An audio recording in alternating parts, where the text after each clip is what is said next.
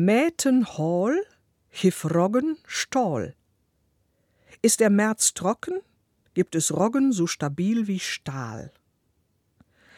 Man braucht Umschreibungen, um den prägnanten Spruch, der mit wenigen Worten eine alte Erfahrung wiedergibt, ins Hochdeutsche zu übertragen.